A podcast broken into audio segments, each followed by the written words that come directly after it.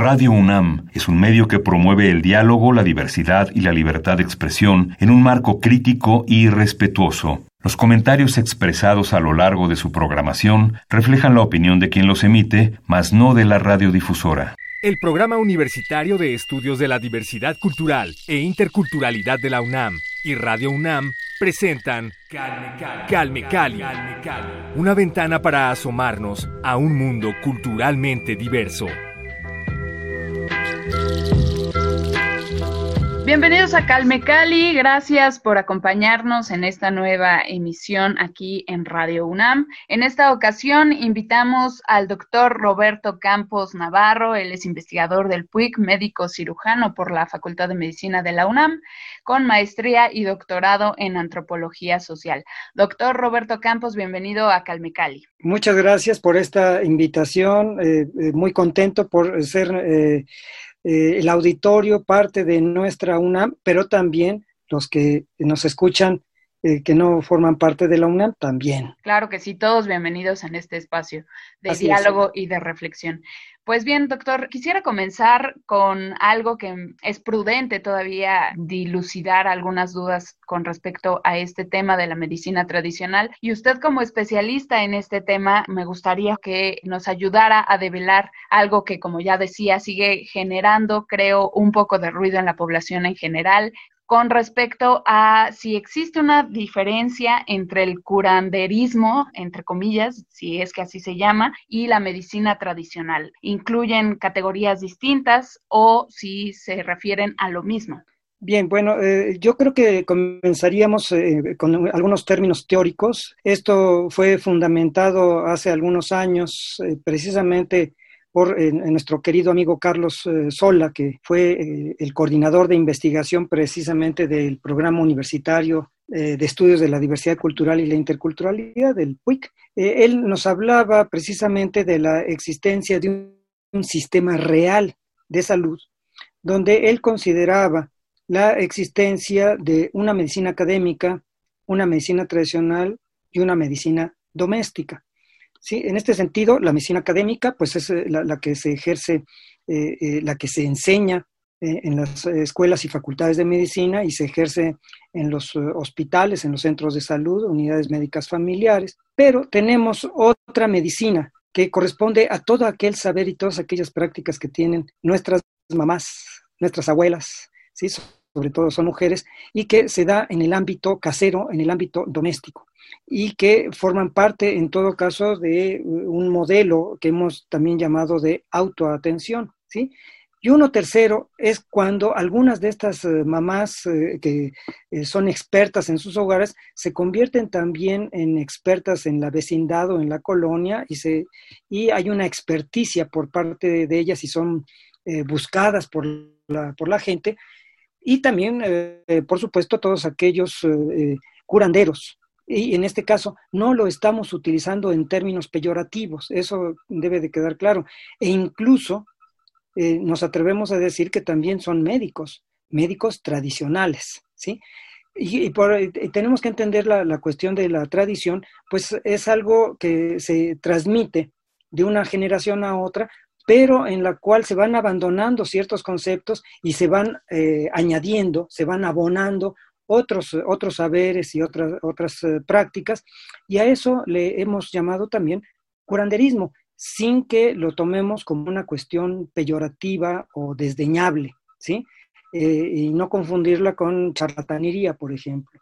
De tal manera que dentro de esta experticia que tienen estos curanderos, nuestros curanderos, y con esto me estoy refiriendo a especialistas, como es la partera, como es el yerbatero, el huesero, el sobador, o eh, agentes muy especiales, por ejemplo, entre los huichores, eh, que son los maracames, o entre los mayas, que es el men, ¿sí? De tal manera que cuando hablamos de, curanderismo, no lo hacemos eh, en términos deleznables, sino reconociendo la importancia y la relevancia que tienen en el sistema real de salud, donde la medicina tradicional juega un papel muy, muy importante con estos recursos humanos y por supuesto con los recursos eh, materiales eh, que ellos utilizan, sobre todo lo más conocido, la herbolaria eh, medicinal. Claro, un trabajo fundamental en el que se ha hecho también de recopilación de todos estos saberes.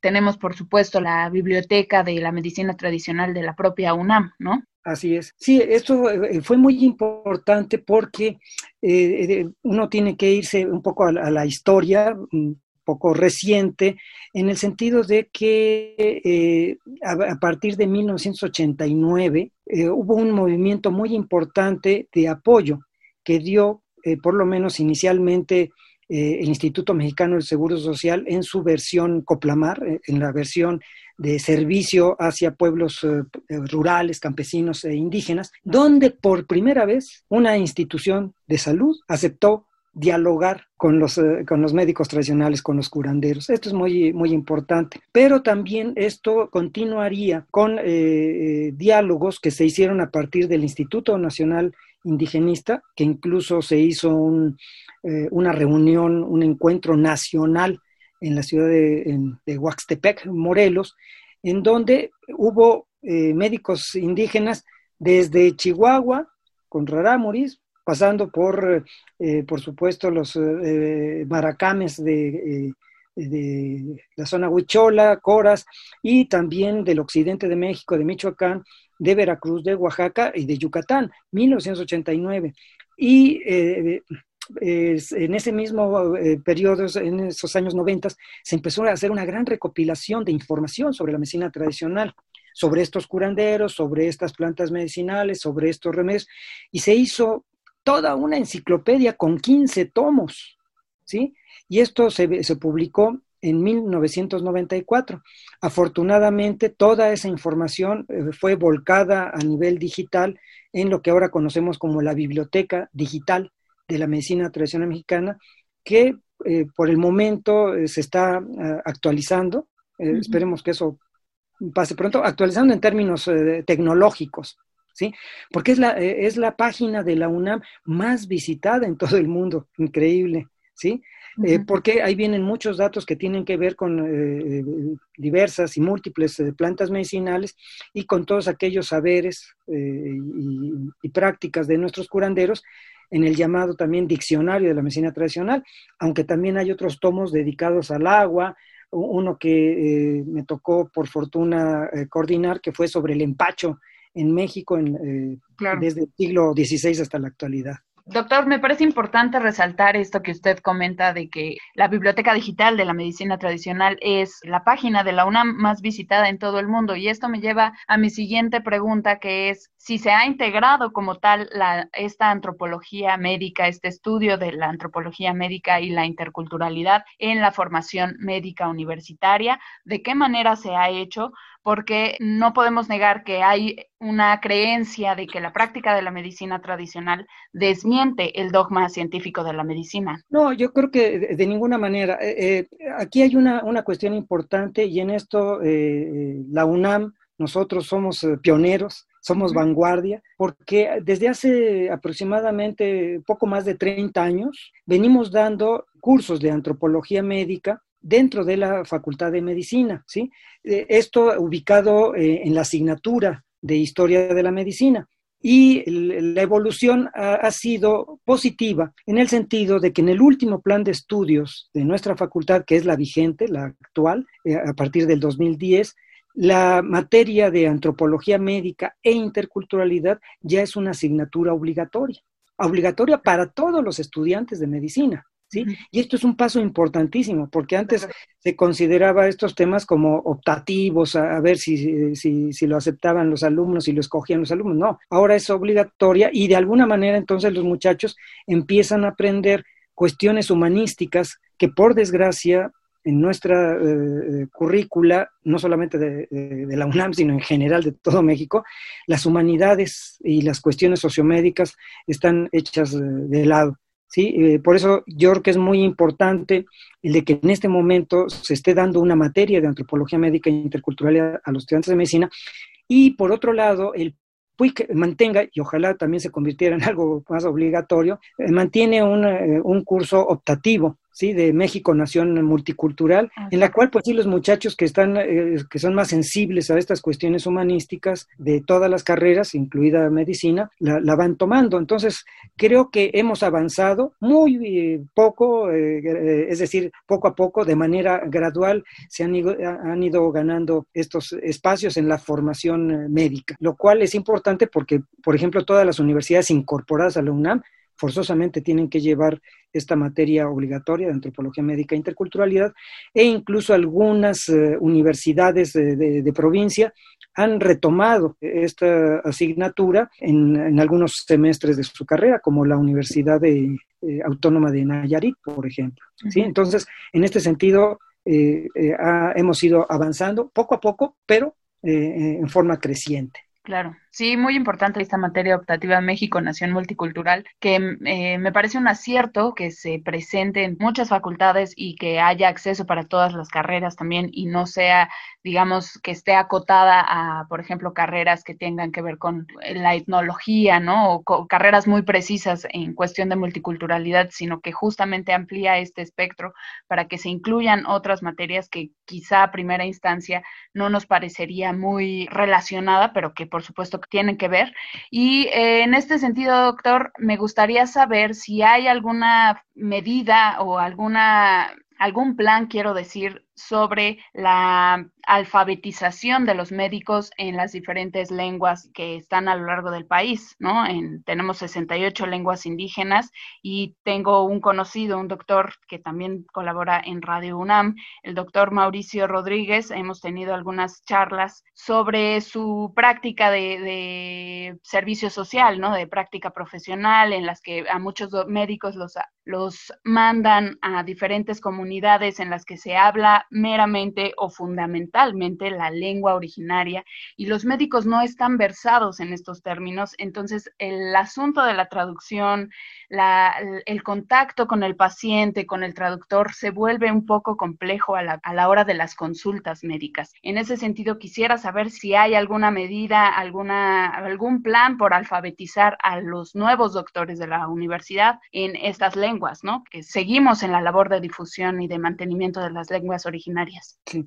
creo que tu pregunta es, muy, pertinente eh, y muy relevante. Hasta ahora, cuando hemos mencionado que la asignatura es obligatoria, eh, por lo menos en la Facultad de Medicina de la UNAM, lamentablemente se nos ha dado solamente 20 horas dentro de toda la currícula médica, lo cual es muy, muy, muy, muy poco. Nos da para hacer ocho sesiones de aproximadamente dos horas y media, tres. Y lo que tratamos con los muchachos es de que vean la importancia que tiene el de que muy, eh, muy posiblemente vayan a hacer su servicio social en zonas indígenas o bien que estando aquí en la Ciudad de México o en las ciudades puedan tener algún paciente eh, indígena. De hecho, eh, hacemos eh, durante la clase que damos, cuando eran presenciales, invitábamos a, a un paciente indígena a que platicara con ellos, es decir, para que los muchachos le hicieran la historia clínica, pero no les avisábamos a, los estudiantes de que iba a llegar una persona indígena y que nada más les iba a hablar en su idioma.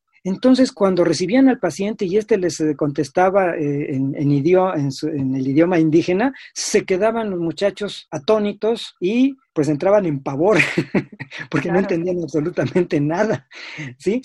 Eh, claro, esto se los decíamos a estos pacientes de que nada más hablaran en su, lengua materna. Y entonces los estudiantes empezaban a tener algunas estrategias. Ah, alguna, pues si les fallaba la, cuestión verbal, pues se iban a, las señas o se iban con dibujitos e incluso con el uso de celulares. Y todos estos intentos, todas estas estrategias fallaban y siempre han fallado. ¿Sí? Hasta el momento. Todavía el celular no sirve para, para hacer esta, eh, esta interlocución con pacientes indígenas en su propio idioma. De tal manera que eh, los muchachos se dan cuenta de que es una situación que puede ser real, que les puede tocar un, paciente de esas características y que la única solución que tienen es el tener un traductor o un facilitador o mediador intercultural que hable la lengua, ¿sí? Entonces, en este, eh, eh, en este sentido, los muchachos se dan cuenta de la importancia, si van a estar en una zona indígena, de que, tenga, que tengan a alguien de confianza que pueda eh, servir de, de traductor, que puede ser un familiar o debería ser obligatorio, sobre todo en los hospitales, donde hay, hay concentración de pacientes, el que hubiera siempre alguna, alguien que pudiera ayudar a la traducción de manera oficial. ¿Sí? No, no como un favorcito de algún personal del propio centro de salud o, del propio hospital, sino que ya tuviera eh, una, una eh, ¿cómo le podemos dar? un profesionalismo. De hecho, la Universidad Veracruzana conformó gestores interculturales con muchachos de, origen náhuatl, pero no, la, la, Secretaría de Salud eh, estatales e incluso la federal todavía no han podido ingresar al profesiograma como una categoría laboral eh, e importante. Ahora bien, eh, ¿qué podemos hacer con los muchachos que pasan por nuestra universidad que se reparten en diversas regiones del país? Imposible decirles, bueno, a ver, los que se vayan a zona eh, náhuatl, pues van a, tener un cursillo de, náhuatl, o, los que se van a, una región ñañú, es decir, otomí, pues que aprendan.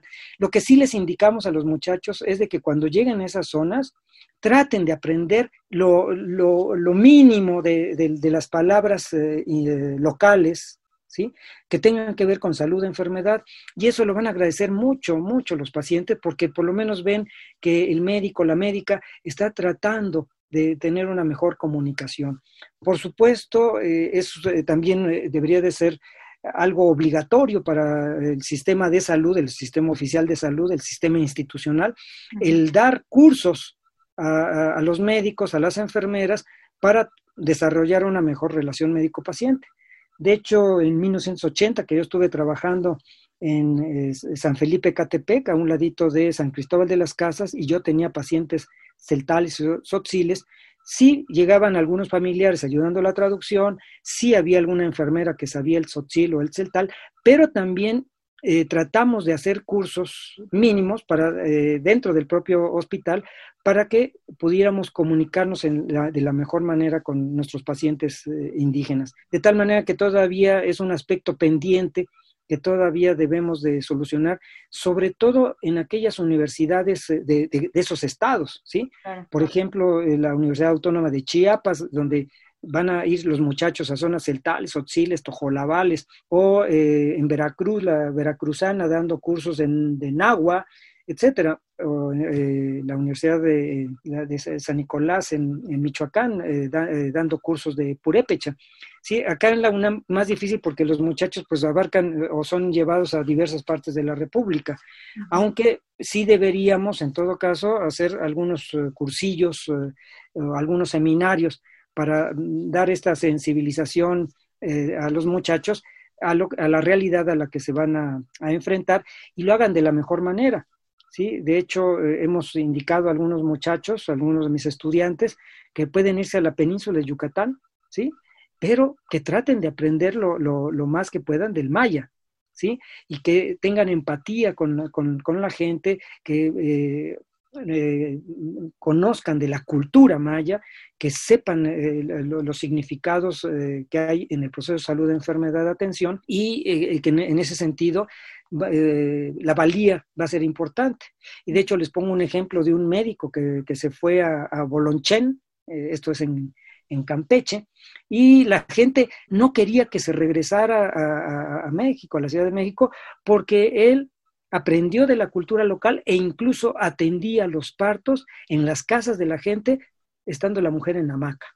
Sí que es algo absolutamente natural eh, en la península de Yucatán. Y la gente estaba verdaderamente encantada de, que un médico tuviera e, ese, eh, esa sensibilidad de poder aprender las costumbres locales y no solamente el idioma. Sí, es fundamental esa, pues ese conocimiento, también esa introducción a las costumbres, a las formas de vivir de la gente, ¿no? Me gustaría si tiene oportunidad de citarnos y hacernos mención a algunas de las investigaciones, publicaciones que se han hecho recientemente eh, en, sobre la medicina tradicional en las que usted haya participado. Bueno, mira, muy importante es de que necesitamos, y esto es algo que debemos de, realizar en la UNAM, debemos hacer una actualización de esa biblioteca digital. ¿Por qué? Pues porque esa biblioteca es, eh, eh, lo tiene hasta 1994. Entonces, eh, ahorita por el momento se está haciendo una actualización tecnológica, es decir, el manejo por Internet, pero necesitamos hacer una actualización porque ya han pasado más de 25 años y ha habido cambios y ha habido muchas publicaciones. ¿Sí? De hecho, el Instituto Nacional de Pueblos eh, Indígenas, el INPI, eh, nos pidió eh, hace un año el de que lográramos una bibliografía reciente al, al respecto, cosa que ya, ya lo hicimos, pero todo eso necesitamos trasladarlo para la actualización de nuestra biblioteca digital y hablo de nuestra biblioteca digital porque pues, es, la que ha hecho la, UNAM en concordancia con el Instituto eh, ahora Nacional de Pueblos eh, Indígenas. Otras publicaciones, bueno, eh, mencionar un, cambio paradigmático que hubo en nuestra Facultad de Medicina, precisamente a partir de que tenemos esta asignatura de medicina, antropología médica e interculturalidad, es de que a partir del 2016 empezó a haber eh, una modificación en el comité editorial en el cual empezó por primera vez a aceptarse ¿sí? el de que hiciéramos publicaciones relacionadas con la antropología médica y con la medicina tradicional. Eh, fruto de todo esto y con el apoyo en aquel entonces del director de la Facultad de Medicina, el doctor Enrique Graue, ahora nuestro rector, eh, se pudo hacer un texto, un texto eh, donde compilamos, eh, junto con eh, compañeros del Departamento de Historia y Filosofía de la Medicina, compilamos 50 artículos de antropología médica, ¿sí? Para uso de los estudiantes, no solamente de medicina, sino también de enfermería, de trabajo social, de psicología, ¿sí? Y que se constituyó y se constituye en el texto fundamental de nuestro curso. Eso por un lado. Pero por el otro lado, el cambio ideológico también ha, sido relevante puesto que antes no mm, era difícil que pasara alguna publicación que tuviera que ver exclusivamente con la medicina tradicional. Sin embargo, a partir del 2016, ¿sí? y precisamente ya con el sello de la, eh, de la UNAM, junto con Artes de México, pudimos publicar un libro que se llama Rosita Asensio, curandera purépecha, en la cual Rosita eh, nos da su, eh, su, biografía, su mundo, lo, lo, que ella atiende, pero eh, además, eh, también desde el punto de vista eh, antropológico, pudimos tener un acercamiento a algo que ella hizo de manera extraordinaria. Ella hizo una libreta desde, el desde 1993, pero ya de manera firme y disciplinada a partir del primero de enero de 1994, donde Rosita apuntaba a todos y cada uno de sus pacientes su nombre, su edad, su lugar de procedencia, su diagnóstico y su tratamiento. Extraordinario porque es muy eh, raro, muy extraño que eh, los curanderos, nuestros médicos tradicionales, nuestros médicos indígenas, apunten las, eh, consultas que han tenido. Entonces, en este sentido, nos pudimos acercar a su práctica y encontramos que la mayoría de sus pacientes son de edades infantiles, que son de su pueblo y que sobre todo corresponden a problemas de susto, de empacho de mal de ojo, de nervios alterados y problemas digestivos intestinales, ¿sí? Pero además ya con datos estadísticos, ¿sí? Y esto eh, hace una gran diferencia precisamente con eh, otros trabajos en que nada más se mencionaba sin añadir estadísticas, ¿sí? Entonces, eh, esto ha sido importante y en años posteriores, 2017, 2018, hemos estado publicando cada año un libro sobre el empacho, pero eh, en México lo hicimos eh, en el año 2000, pero ahora en 2016, 17, perdón, en el empacho en Chile, eh, luego el empacho en, en el Uruguay, eh, el año pasado, 2019, fue en Cuba y el Caribe y en este año, eh, en estas eh, siguientes semanas, saldrá el empacho en, en las comunidades valencianas. ¿sí? Y esto porque en España pues nos trasladaron mucho de esos saberes y de esas prácticas que tenemos en América Latina. Doña Rosita Asensio, curandera Purépecha, es el libro del que estamos hablando. Muy bien. doctor, ¿hay manera de consultar este libro en línea? O adquirirlo físicamente? Mira, el libro de, el libro de Rosita Asensio ya eh, está afortunadamente está agotado. Se hizo una edición de 3.000 libros. Se encuentra en, el, eh, se puede preguntar a Educal, que todavía lo tiene en algunas partes de la República, en Zamora, en eh, Zamora, Michoacán, en Puebla, y, creo que también aquí en el aeropuerto todavía se puede conseguir. Eh, esperemos que se, vuelva a reimprimir. Por otro lado, los libros que tienen que ver con el empacho en Chile, en Uruguay, en, Cuba, y ahora el que va a salir en, de las comunidades valencianas, esos eh, los tengo en PDF y con todo gusto se puede enviar a, aquellos que estén interesados en una versión PDF. Perfecto. Bueno, pues les dejamos nuestras redes sociales para que aquellos interesados nos escriban y nosotros los ponemos en contacto con el doctor Roberto Campos. Recuerden que estamos en Twitter como arroba calmecali-unam. Ahí escríbanos y les podemos dar acceso a este material. Doctor Roberto Campos Navarro, muchísimas gracias por esta conversación. No, al contrario, Vania, es un placer y eh, si hay dudas eh, o algunas cosas que se quieran ampliar en una posterior eh, entrevista, en un posterior programa, con todo gusto. para mí es un placer estar en estas ondas de Radio UNAM. Muchas gracias, que tenga muy buen día. Igualmente, Vania, hasta luego, gracias. hasta luego. Roberto Campos Navarro es doctor en antropología médica, además de ser profesor universitario e investigador del Departamento de Historia y Filosofía de la Medicina de la UNAM. Temascal. Habitación pequeña de forma redonda o rectangular construida con piedra o adobe. En su interior se almacena una alta concentración de vapor que permite realizar el baño. Este tipo de construcción se puede encontrar en diferentes zonas de América. En México se localiza en lugares fríos y semifríos de Chiapas, Estado de México, Guerrero, Hidalgo, Morelos, Oaxaca, Puebla, Tlaxcala y Veracruz. Existe un gran número de variables en su construcción, por lo que es difícil establecer una tipología única. La construcción más común, tanto en tiempos prehispánicos como en épocas modernas, es la redonda o rectangular con techo plano.